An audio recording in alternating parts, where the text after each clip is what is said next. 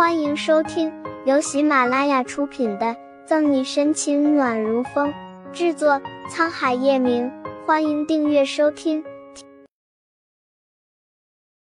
第九十六章，人就是我杀的。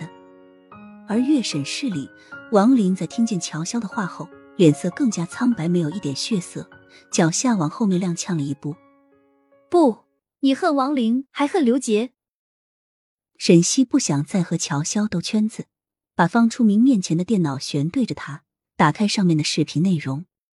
所以你就杀了刘杰，打算栽赃嫁祸给别人，于是林一元就成了你的替罪羔羊了，对吗？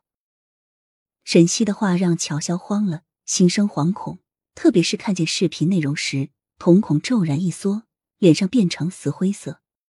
对不起，对不起，你没事吧，一元？没事的，小溪姐姐。视频很是简短，总共不到一分钟的时间，却三百六十度无死角的把乔潇和林一元相撞的画面表现的清清楚楚，包括他将药瓶和银行卡放在林一元包里的动作，全部都一览无余。那天过于匆忙，沈西还没有怎么注意，现在这么一看，乔潇完全就是故意撞倒林一元的，都怪他当时着急回来办案子。才会忽略了这么重要的一个线索。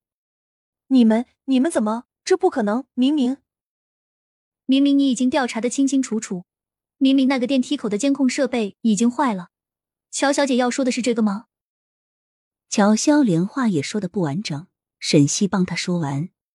可是你不知道，法网恢恢，疏而不漏。楼梯口的监控设备是坏了，不错。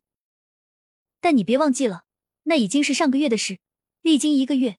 市医院这么重要的公共场合，怎么会不维修？不仅不维修，还要换一个好点的，不然还不被像乔小姐你这样的人钻空子，逃脱法律的制裁？为什么？为什么事情最后会变成这样？为什么？为什么？哈哈哈！哈哈哈！事情到了这个地步，乔潇也不再一口咬定不承认，反而哈哈大笑着，笑得连眼泪都流出来了。没错。刘杰就是我杀的，你们知道为什么吗？事到如今，乔潇也不再做无谓的垂死挣扎，认命的闭了闭眼。或许这样也算是一种解脱吧。想必你们在搜查刘杰办公室的时候，找到过一枚鸽子蛋大小的钻戒吧？抬头望着天花板，乔潇眼里全是讽刺。是不是所有人都以为那是刘杰准备送给我的？你们都错了。那是他给王林的结婚纪念日礼物，从几个月前就已经四处让知名设计师设计的。